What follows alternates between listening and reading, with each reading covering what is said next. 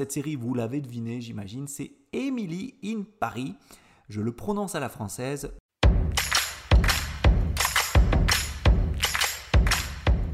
Podcast 100% français authentique, un podcast pensé spécialement pour les étudiants de français qui veulent avoir un contact avec du vrai français, fait par un français, Eric Langon, c'est moi, professeur de français au Brésil. L'idée, c'est de vous parler 100% en français et de vous présenter ou de vous expliquer un fait d'actualité en français, une curiosité en français ou une chose qui me tient à cœur en français. C'est parti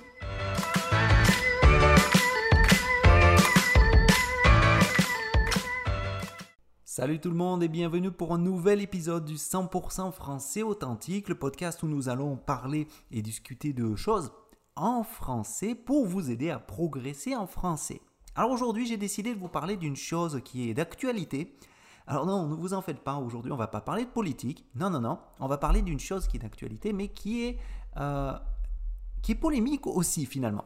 Cette chose, qu'est-ce que c'est? Cette chose, c'est une série télévisée, et cette série, ah bon, si je vous dis déjà que c'est une série qui a un rapport avec la langue française, qui est en rapport avec la France, j'imagine que vous avez déjà deviné. Mais cette série, je vais faire euh, durer le suspense, c'est une série qui a ses défenseurs au Brésil, et pas juste au Brésil, hein, mais dans une grande partie du monde, et elle a ses détracteurs en France. Je laisse un peu le suspense encore.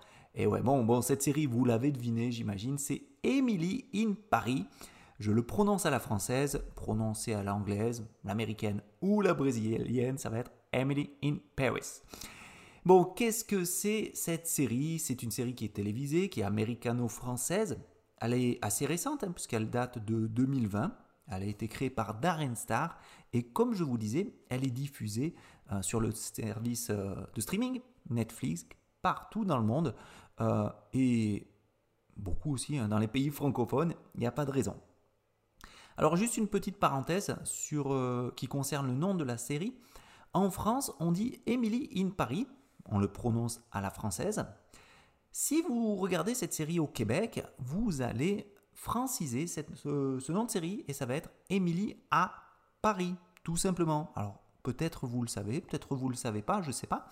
Euh, mais euh, les Québécois adore franciser euh, beaucoup de mots anglais et beaucoup beaucoup de choses finalement sont francisés comme ça. Donc Emily à Paris si vous êtes au Québec, Emily in Paris si vous êtes en France et Emily in Paris si vous êtes au Brésil. Bon, la plupart d'entre vous, j'imagine, connaissent cette série, mais je vous propose de la présenter juste rapidement. Alors qu'est-ce que c'est Emily Paris? Je vous disais, c'est une série télévisée.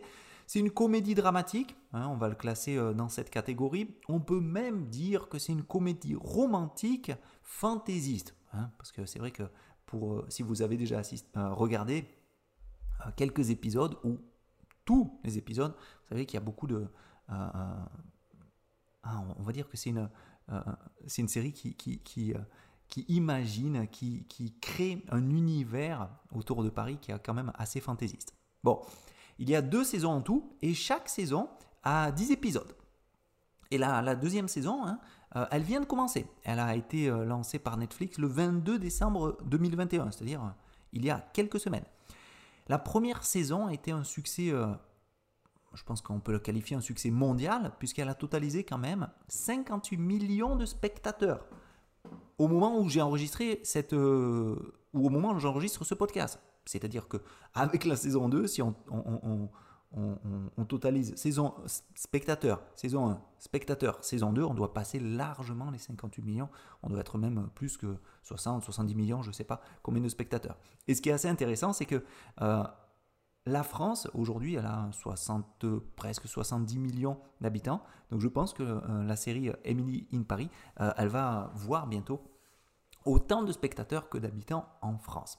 Bon, Qu'est-ce que c'est l'histoire d'Emily in Paris? Alors, euh, c'est l'histoire d'une américaine qui s'appelle Emily Cooper. C'est euh, une, jeune américaine qui est originaire de, Chicago et qui a accepté un, poste en France. En fait, elle déménage en France, plus précisément à Paris, pour, euh, pour saisir une opportunité professionnelle. Alors, saisir une opportunité professionnelle, c'est accepter un défi professionnel, hein. c'est accepter un challenge professionnel, pour utiliser ce mot, ce mot anglais. Et elle va travailler dans une société de marketing. en fait, elle travaille déjà dans une société de marketing et elle va travailler dans une, une société qui, dont sa société principale a fait l'acquisition, qui s'appelle Savoir. C'est une autre, une autre entreprise de marketing qui est basée en France. Et l'idée de la euh, de l'arrivée, de la venue de Émilie dans cette euh, société française, finalement, c'est euh, apporter un point de vue plus américain et moderniser l'image du marketing, l'image de la gestion de projet en France. Et donc, évidemment, toute la série tourne autour de cette, cette adaptation, le choc culturel, la nouvelle carrière, ses nouveaux amis, sa vie amoureuse et, et finalement, toute la série tourne autour de cette adaptation nécessaire, pas toujours facile, euh, même souvent compliquée, euh, aux coutumes françaises, aux manières de faire, aux gens qu'elle rencontre, aux manières de parler, parce que la langue est aussi une barrière pour Émilie, parce qu'elle arrive en France sans, sans parler français. D'ailleurs, la série est, presque euh, tout en anglais finalement. et donc voilà, donc ça c'est le principe de la série. Mais la série, comme je vous disais, euh, elle a ses défenseurs, mais elle a aussi ses détracteurs. Alors pourquoi les Français, finalement, euh, majoritairement les Français évidemment, euh, n'ont pas toujours apprécié de ces séries Bon, mais c'est assez simple en fait, c'est parce que euh, il y a beaucoup de clichés. C'est une, une série euh, où, on observe beaucoup de clichés, il y a beaucoup de choses et certains Français ont apprécié, ont, pris ça avec un, second degré, avec un peu plus de, distance, et d'autres l'ont pris au, premier degré et n'ont pas franchement apprécié. Mais bon, l'idée de ce podcast aujourd'hui, c'est quoi? C'est pas de vous dire pourquoi les Français n'ont pas apprécié, mais je voulais vous parler un peu des, clichés justement qui sont véhiculés par la série Émilie à Paris alors véhiculer, hein, c'est-à-dire que euh, quels sont les clichés que nous montre la série, quels sont les clichés que nous apporte cette série. Et j'ai listé ici 10 euh, clichés qui sont présents dans la saison 1, mais aussi dans la saison 2. Donc euh, je vais vous apporter un peu ça dans le désordre. Alors évidemment, il y aura peut-être un peu des spoilers. Si vous ne connaissez pas cette série, si vous ne l'avez pas regardée, ça risque d'être un peu tendu pour vous parce que vous allez découvrir des choses. Donc si vous n'avez pas vu la série et que vous ne voulez pas euh, euh, entendre mais, euh, ou écouter et, comprendre mes spoilers, mettez en pause ce podcast, regardez la saison 1, regardez la saison 2 et écoutez à nouveau le, podcast. Si vous êtes prêt et que vous avez déjà vu ou que vous voulez déjà écouter tout ce, que je vais, tout ce que je vais vous dire, c'est parti. Bon, Cliché numéro 1. En France, tout le monde fume. Dans la rue, dans les bars, au travail. Est-ce que c'est vrai? Est-ce que c'est pas vrai? Bon, c'est vrai que la France a une, fantastique euh, réputation de, fumeurs dans le monde. Hein. Les Français fument énormément. Euh, par rapport au Brésil, euh, c'est incomparable. Hein. Les Français fument, fument, fument, fument. Sauf que aujourd'hui, Hein, c'est interdit. On ne peut pas fumer dans un bar. On ne peut pas fumer euh, dans, certains lieux publics hein, qui. Euh, pas possible. On ne peut pas fumer au bureau, c'est interdit aussi. Je crois même que fumer dans les voitures aujourd'hui, c'est interdit si on a des enfants en bas âge. Bref. Euh, c'est une réputation qui a la vie dure, vie dure que les Français sont des fumeurs, ils fument tout le temps, etc. etc. Mais c'est de moins en moins vrai. D'ailleurs, si vous allez euh, dans un aéroport, je pense à un aéroport euh, français international comme euh, l'aéroport Charles de Gaulle par exemple, vous avez des fumoirs. Qu'est-ce que c'est un fumoir? C'est une, salle qui est fermée, d'accord? Où les fumeurs sont enfermés entre quatre murs. Il y a des, des grandes hôtes qui sont des, appareils hein, pour, pour aspirer la fumée. Et les gens vont fumer à l'intérieur, d'accord? Vraiment, il y a une division, ils ne peuvent pas se mélanger, ils ne peuvent pas forcer les autres les non-fumeurs, à sentir leur fumée. Donc, les Français fument, oui, c'est vrai. Les beaucoup, beaucoup, beaucoup de Français fument, mais beaucoup moins qu'avant. Donc ça, euh, c'est une chose qui n'est pas vraiment vraie, j'ai l'impression. Par exemple, on voit la, euh, la chef de Émilie qui fume au bureau euh, tranquillement, sans problème et tout ça. Mais non, ça, c'est pas possible, d'accord? Légalement parlant, c'est pas possible. Ça peut arriver, j'imagine qu'il y a des personnes qui, fument au travail, mais c'est pas, euh, enfin normalement c'est pas comme ça que ça se passe. Alors juste une, peut-être une anecdote. aujourd'hui, c'est plus le cas. Mais moi, je me rappelle qu'un quand j'étais au lycée, donc euh, ça remonte à quelques années, c'était dans les années 2000, euh, c'était autorisé, hein, les enfants, enfin les enfants, les adolescents, à partir de 16 ans, pouvaient fumer dans le lycée. Donc euh, c'était un peu une chose étrange, hein, mais il y avait beaucoup, beaucoup de personnes qui fumaient. Alors évidemment, juste des cigarettes, hein, pas le cigare, pas, pas les, substances illicites, mais les cigarettes, c'était autorisé. Aujourd'hui, ça a changé, comme je vous ai dit, les lois ont, fait changer les choses et on ne peut plus fumer comme ça dans les lieux publics. Mais bon, premier cliché, euh, j'allais dire plutôt vrai, les Français aiment bien fumer. Bon. Cliché numéro 2, les Français ne travaillent pas.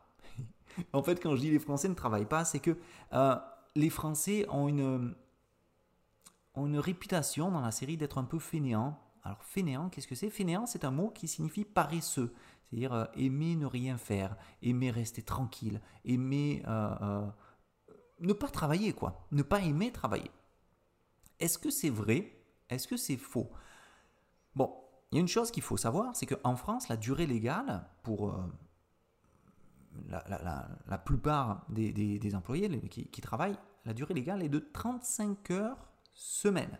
Ça ne veut pas dire que tous les Français travaillent 35 heures par semaine, mais normalement, la durée légale de travail est de 35 heures. Bon, Évidemment, c'est moins qu'au Brésil. Au Brésil, vous avez des semaines à 44 heures, à 40 heures. Bon, après, on a, tous les, les, autres durées en fonction des, du contrat de travail qu'on a. Mais c'est vrai que c'est des contrats qui sont euh, moins élevés. on a moins d'heures. Mais il y a d'autres pays qui travaillent comme les Français, ou il y a même d'autres pays qui travaillent moins que les Français. Mais je pense que cette idée qui est, euh, qui est véhiculé dans, dans, la série disant que les Français n'aiment pas travailler, ça vient surtout du fait que les priorités entre les Français et euh, d'autres pays, comme les Américains par exemple, euh, sont différentes. Il y a un équilibre vie professionnelle, vie personnelle et, objectifs professionnels ou objectifs personnels qui ne sont pas tout à fait les mêmes. Je pense que la priorité des Français, c'est vivre, et pour vivre, il faut travailler il y a certaines autres personnes, certains autres pays où, on va être réalisé, on va, on va, on va pouvoir être quelqu'un si on travaille bien et, euh, accessoirement, on, ça permettra une bonne vie personnelle. Non. Je pense que euh, ici, il y a une inversion des valeurs qui, euh, qui est claire en France. Hein. C'est d'abord la vie personnelle et après le travail.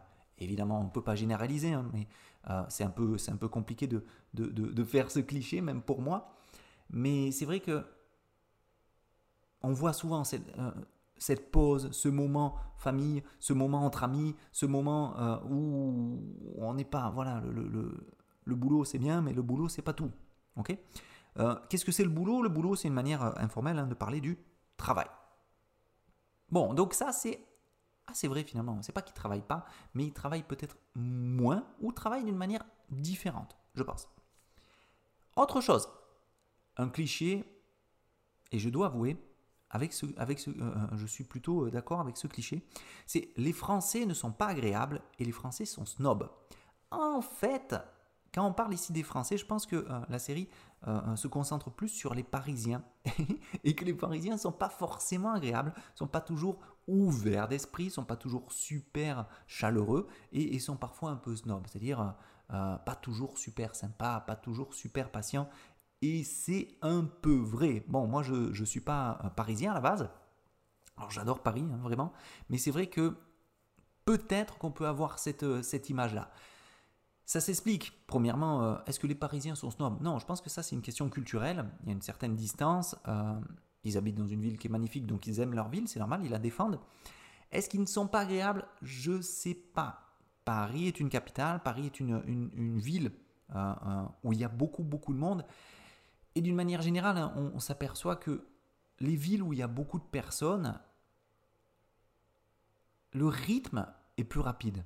Les gens sont plus stressés.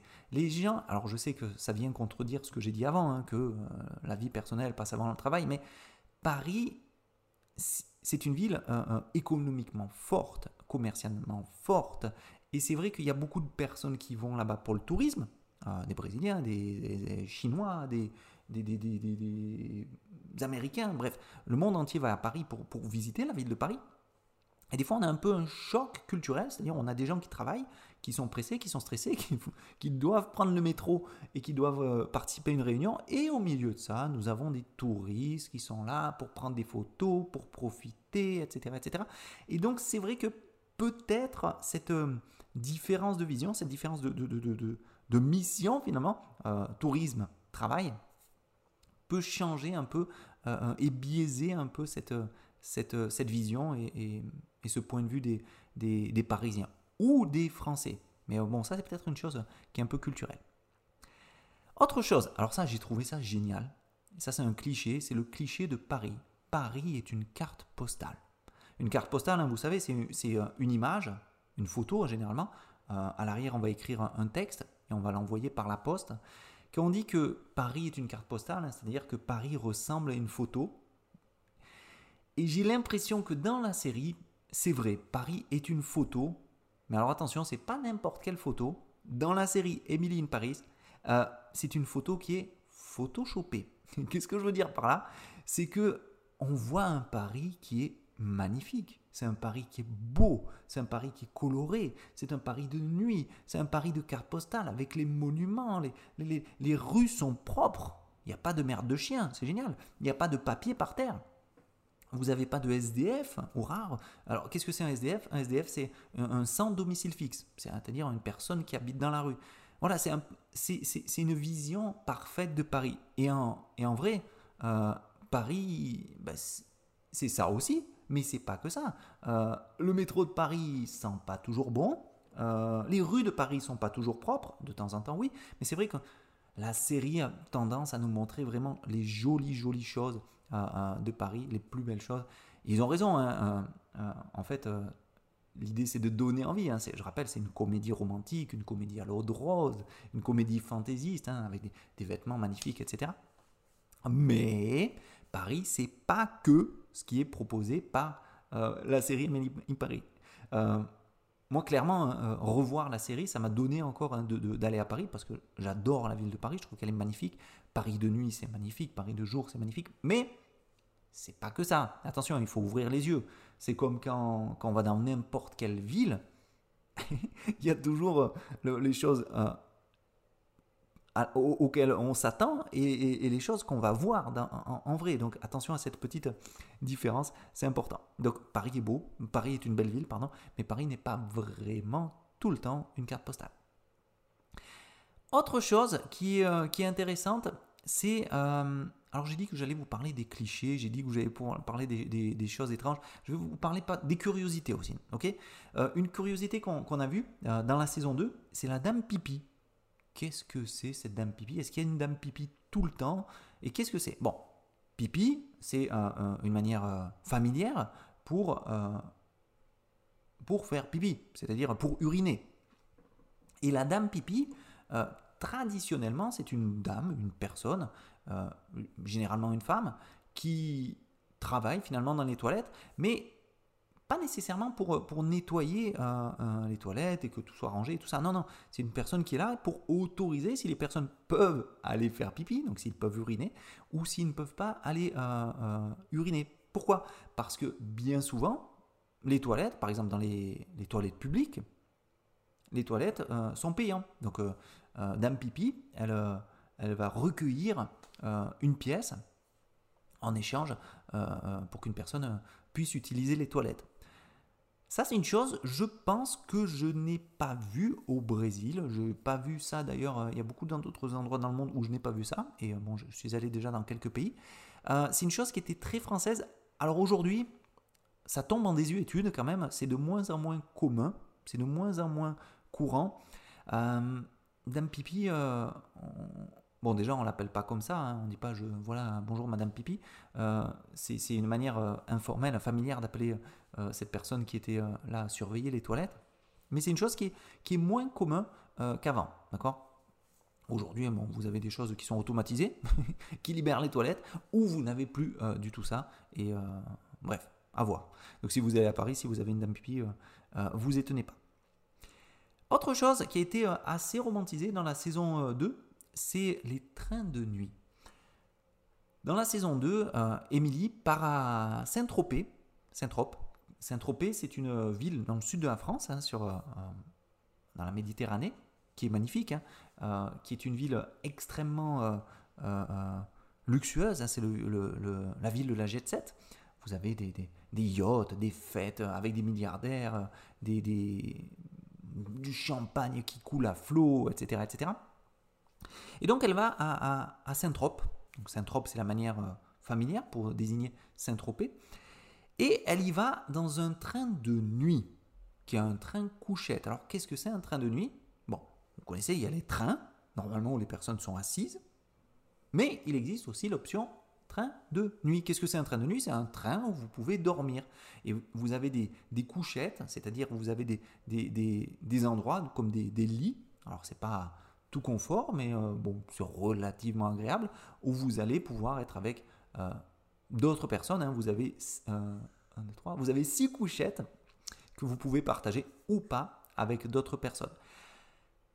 Bon, les trains de nuit, moi j'en ai beaucoup, beaucoup pris quand j'étais quand j'habitais en France, principalement quand j'étais, euh, surtout quand j'étais étudiant, euh, je ne sais pas si je vais vous recommander ou pas. Je sais que c'est super pratique parce que vous voyagez de nuit, donc euh, vous dormez, c'est tranquille. Mais en fonction de comment vous voyagez, avec qui vous voyagez, c'est pas toujours toujours super sympa. Donc à voir, je pense que c'est à tester, à valider, voir si ça vous correspond, si ça vous correspond pas. Attention, un train de nuit, c'est pas un hôtel 4 étoiles. Vous allez probablement être avec d'autres personnes et vous pouvez avoir des bonnes ou de mauvaises surprises. D'accord? Dans le doute, vous avez aussi le train de nuit où les personnes sont assises et tout va bien. Euh, et coucher, bon, c'est un peu compliqué parce qu'on ne sait pas avec qui on va être. Je répète, attention, hein, on ne va pas partager la couchette. La couchette, c'est le nom du lit dans le train mais euh, vous êtes relativement proche euh, des autres personnes. Bon, un autre cliché qui arrive, alors attention, c'est le cliché 1, 2, 3, 4, 5, 6, c'est le cliché 7 maintenant, c'est-à-dire les Français sont en guerre continuelle avec les Anglais. Est-ce que c'est vrai? Est-ce que les Français n'aiment pas les Anglais Bon, ça c'est vrai que c'est un sujet qui est un peu compliqué parce que historiquement, les Français et les Anglais, euh, c'est pas les meilleurs amis du monde. Hein. Vous avez eu la guerre de 100 ans, etc. Mais il n'y a pas une guerre. En tout cas, moi, je, ne perçois pas ça comme une, guerre euh, euh, super hard, quoi. Non, non, c'est pas, c'est relativement tranquille. Et évidemment, il y a quelques blagues. Et évidemment, il y a quelques, il y a des, des petites frictions. Mais je pense que pas plus avec les Anglais qu'avec les Italiens, qu'avec les Espagnols, qu'avec les Allemands, les Belges, etc. En fait, je pense que finalement, n'importe quel pays a toujours euh, des, ah, une petite guéguerre. Alors, une guéguerre, c'est une petite guerre, d'accord? Euh, Une petite guéguerre avec le, les pays qui sont frontaliers. Ou des pays avec qui on a des, un problème sportif. Et je vais prendre comme exemple le Brésil, par exemple. Le Brésil euh, s'entend pas super bien avec les Argentins, aussi à cause du football. D'accord? Il, il, y a évidemment un, problème de frontières, il y a aussi un problème de sport, puis il y a des blagues, il y a des... mais c'est rien de, de, vraiment très très gênant. Gênant, hein, ça veut dire, euh, il n'y a rien de vraiment très très problématique. D'accord? C'est assez tranquille. Euh, moi par exemple, euh, je suis originaire d'Avignon, donc du sud-est de la France, et dans notre région, dans le sud-est, on a plus de, de, de soucis, hein, de petits problèmes avec, avec les Italiens par exemple. Je pense que à Paris, plus avec les Anglais, c'est vraiment une question de frontières et de, proximité finalement des autres, avec les autres pays. Ok? Autre cliché. Alors ce cliché, il est intéressant parce qu'il est vrai. Il est vrai. Alors ça, ça va vous plaire. C'est quoi? C'est que les Français, au bureau, quand ils travaillent, quand ils sont contents, ils amènent des viennoiseries sur leur lieu de travail. Alors qu'est-ce que c'est une viennoiserie? Les viennoiseries, vous savez, c'est euh, le pain au chocolat, les croissants, les brioches, les pains au raisin, par exemple. Et les Français amèneraient des viennoiseries. Alors ça, c'est une image qui a été euh, véhiculée euh, quand la chef de Émilie, par exemple, a une nuit sulfureuse et fait l'amour la nuit précédente. Elle est contente et elle arrive au boulot avec des viennoiseries. Eric, ça veut dire que quand il y a des, des viennoiseries au travail, croissants, pain au chocolat, etc., ça signifie que quelqu'un a couché avec son conjoint? Non, pas nécessairement. J'explique. Généralement, quand il y a un objectif qui a été atteint, commercial, euh, euh, managérial ou avec ses collègues, ou quand c'est un anniversaire, ou quand les gens veulent fêter euh, une, occasion, ou quand, bon, quand il y a quelque chose, quand les Français sont contents par rapport à quelque chose, ils vont apporter sur leur lieu de travail ces viennoiseries. Moi, par exemple, il m'est arrivé plus d'une fois, mais ce serait même impossible à compter d'offrir ces choses-là, pain au chocolat, en croissant, à mes collègues de boulot quand, euh, quand, on avait un objectif commercial, quand on finissait une mission, qu'on attaquait un nouveau projet, qu'on voilà, on est content, on veut faire partager euh, euh, toutes ces choses, donc on, peut, on peut amener ça. Sympa, et c'est assez sympa hein, de, faire ça, parce que tout le monde est content, tout le monde prend un petit café, tout le monde mange un petit croissant, un petit pain au chocolat, et pouf pouf pouf, et tout va bien. D'accord? Généralement, ils sont amenés dans la salle de pause et ils sont juste euh, euh, mis à disposition comme ça. À la limite, vous faites partir un mail, un petit message, et voilà, et tout le monde est content. Autre chose, autre cliché véhiculé qui est en relation aussi avec euh, le, le goût ou le non-goût des Français pour le travail. Dans la série, on croit comprendre à un moment que travailler le week-end est illégal. Alors non, euh, c'est pas illégal, c'est pas forcément commun, euh, surtout travailler le dimanche, hein. mais euh, il y a beaucoup de gens qui travaillent le week-end. tous les, professions avec, en, rapport avec les urgences, par exemple, police, pompiers, SAMU, hôpitaux, infirmiers, soins de vie, etc. Tous ces gens-là travaillent le week-end. Boulanger, pâtissier, travaillent le week-end, dans les bars, dans les... même il y a des supermarchés qui, travaillent le week-end. Alors, il faut savoir que les magasins et les supermarchés, hein, les grandes surfaces, euh, normalement ne sont pas ouverts le week-end. Et normalement, pour qu'ils ouvrent le week-end, il faut avoir une dérogation de la préfecture, donc de la région, du département, etc. Mais c'est possible, d'accord? Euh, Surtout, euh, je pense par exemple au moment des fêtes, au moment où il y a des, objectifs commerciaux qui sont plus importants, on va arriver à vendre plus, à travailler plus, c'est possible. C'est pas commun.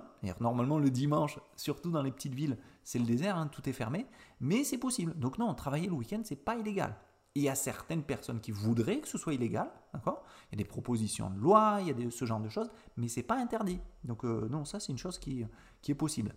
Mais je pense que ça c'est une image qui est passée parce que les Français ont cette image qui n'aiment pas travailler. Pour moi, c'est ce qui est le, plus logique. Euh, mais bon, mais c'est possible. Hein. Et d'ailleurs, les personnes qui travaillent le week-end gagnent plus.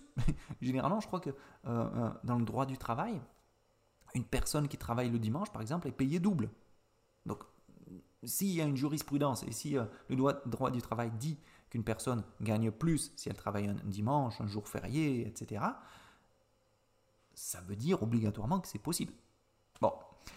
Dernière chose, et alors ça, je pense que c'est un choc pour les Brésiliens. La clim est rare. Eric, qu'est-ce que c'est la clim?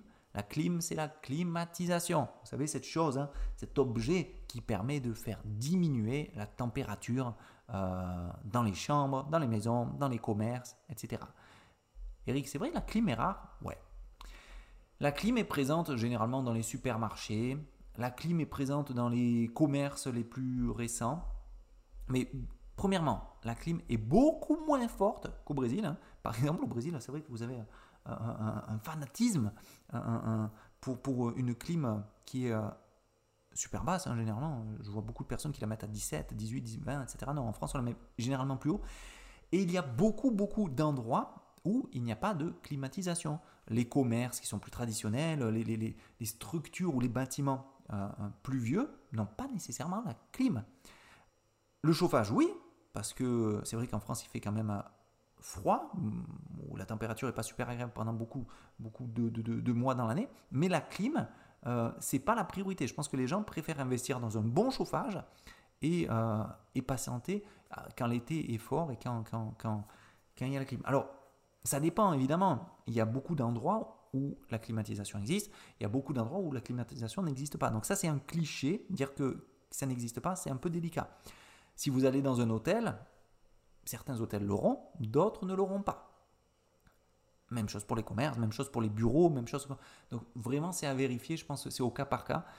Donc ça, c'est euh, une image, c'est euh, une fantaisie, c'est un, cliché à voir. C'est euh, finalement un peu comme le reste. Hein. C'est difficile de généraliser. Et en fait, voilà, ce sera la conclusion de, ce podcast. Finalement, cette série, c'est une série qui est intéressante, mais on peut dire que c'est quand même, Emily in Paris, c'est c'est une enfilade de clichés, quoi. C'est-à-dire, qu'est-ce que c'est une enfilade de clichés? Ça veut dire que c'est une succession de clichés, les uns après les autres, puis les autres, puis les autres. Donc on a beaucoup de clichés. Ce qui est intéressant, c'est que certains sont vrais, certains sont un peu faux. Mais euh, moi, ce que je pense surtout, c'est que cette série, qui est assez intéressante, qui est assez amusante, hein, euh, euh, finalement, c'est quoi? C'est une vision d'une vision américaine ou une vision américanisée d'un Paris très romantique, très propre, très parfait, mais qui ne correspond pas tout à fait à la réalité. Hein. Comme je vous disais, on ne voit pas tous les quartiers de Paris, euh, on ne voit pas toujours le, métro hein, de Paris comme il est. on a ce fantasme hein, sur les Français qui fument, qui parlent de sexe, qui, qui, qui voyagent, qui s'habillent bien, qui sont beaux, etc., qui mangent bien. Euh, bon, il y a du vrai, il y a du faux. Moi, je pense que finalement, c'est plutôt sympa. C'est une excellente pub pour la ville de Paris. C'est une excellente pub pour, euh, parce que ça nous donne envie de parler français, de voir français. Et, finalement, je pense que si on pense bien, en France, au Brésil, aux, États-Unis, en Chine, quand on pense à n'importe quelle ville, on a toujours un stéréotype en tête. Euh, et l'idée, c'est quoi? Ici, en fait, c'est pas de faire un, documentaire sur la ville de Paris, c'est faire une série qui est amusante, qui est agréable à voir, qui, euh, qui est jouissive, c'est-à-dire qui, fait plaisir, et c'est tout. Il n'y a pas plus à attendre que ça. Donc attention, regardez cette série, faites-vous plaisir, euh, vous allez en prendre plein les yeux, parce que c'est très beau, il y a des belles images, il de belles couleurs, c'est génial. Alors prendre plein les yeux, c'est... Euh, c'est profiter, hein, voir des choses qui vont vous intéresser. Et c'est finalement ça qui est l'objectif. Donc faites-vous plaisir, regardez cette série. Et juste pour vous dire, hein, il y a quand même énormément d'autres clichés. Si ça vous intéresse d'ailleurs, on pourrait parler d'autres choses hein, euh, qui se passent dans la série, euh, d'autres clichés, d'autres choses que je trouve un peu bizarres. Ou même on pourrait faire par exemple le niveau de français euh, de, de, Emily qui, qui habite à, à, Paris et qui a un niveau débutant, on va dire, et, qui a du mal à progresser. Normal, puisque finalement, euh, euh, elle parle anglais tout le temps dans la série, comme la majorité des, Français qui sont dans cette série. C'est une chose qui est intéressante parce que en France, c'est pas si commun d'entendre autant de Français qui parlent aussi bien que ça. Mais bon, ça ce serait le sujet, pourquoi pas, pour un autre podcast, pour la partie 2 de cette série. J'espère que vous avez apprécié, j'espère que vous avez accompagné, et j'espère que surtout, vous ouvrirez vos yeux, vous aurez une vision un peu moins euh, stéréotypée ou un peu plus alerte par rapport à, ce que vous pouvez voir dans cette série. On se retrouve très très bientôt pour un autre podcast 100% français authentique. À bientôt. Salut tout le monde.